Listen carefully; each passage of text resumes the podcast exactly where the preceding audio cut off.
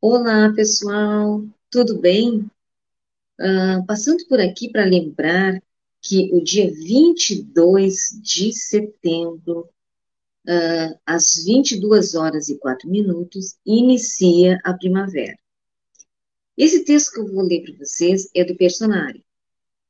Na primavera, a primeira manifestação de energia vital é o nascer e brotar da vegetação. Trata-se de um momento de prosperidade e crescimento. Primavera é prosperidade.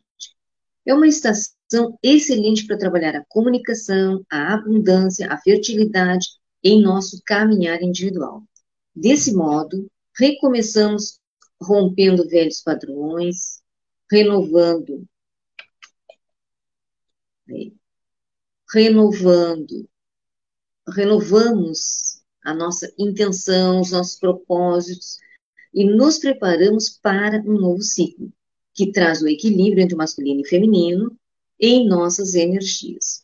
Nesta estação, saímos da introspecção do inverno e passamos a florescer e a despertar em nossas vidas.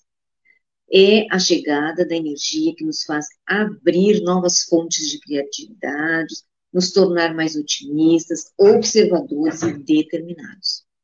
Nossos antepassados respeitavam os momentos de equinócio e solstícios, pois sabiam que esses ciclos são importantes para a vitalidade de todos os seres humanos que habitam, aliás, todos os seres que habitam na Terra.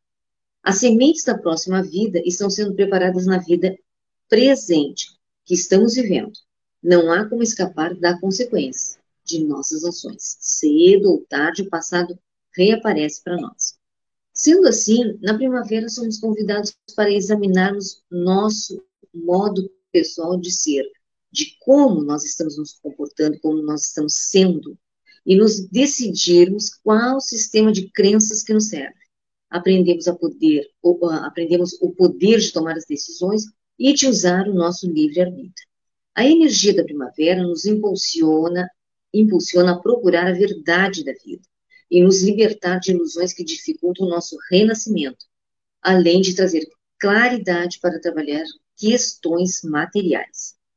Primavera e prosperidade, tá, pessoal?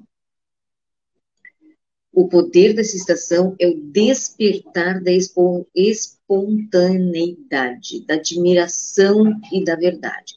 Mas para nascer novo, examinamos nosso jeito de ser e aquilo que aprendemos na vida analisamos acima de, de, dos nossos preconceitos aquilo que nos serve e aquilo que queremos deixar cair, mandar embora. Né? Não queríamos mais para a nossa vida. Então, a gente tem essa, esse poder de análise, né? De, de analisar o que realmente a gente quer.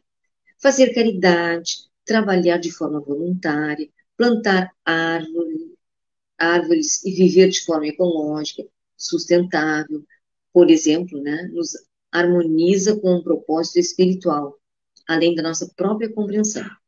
Você não conhece sua primavera espiritual íntima. Ela ainda não veio. Você ainda não a convidou. A primavera exterior vem e vai, mas a primavera interior só vem e nunca vai. É uma primavera eterna, suas flores são flores da eternidade. Uma vez iluminado, você fica para sempre iluminado.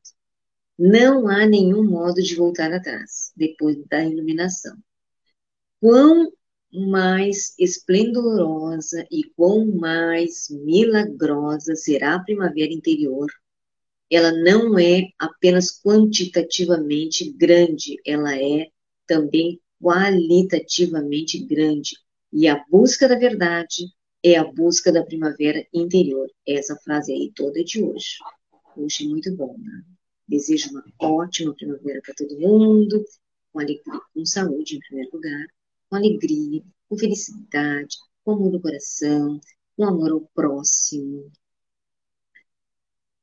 E com muita prosperidade. Vamos uh, ver o que que nós vamos plantar. Nós vamos, uh, uh, as sementes estão aí, o que que nós vamos colher de tudo que a gente já fez. Né? Vamos prestar atenção no nosso comportamento, no nosso ser humano, o ser. Esqueça um pouquinho o externo, porque as pessoas dão muito valor ao externo, externo, externo. Prestar atenção como a gente é internamente. E vamos para a prosperidade também, né? Prosperidade, saúde, vitalidade, alegria felicidade, amor e amor ao próximo. Amor incondicional. Até o próximo vídeo. Ótima primavera para todos.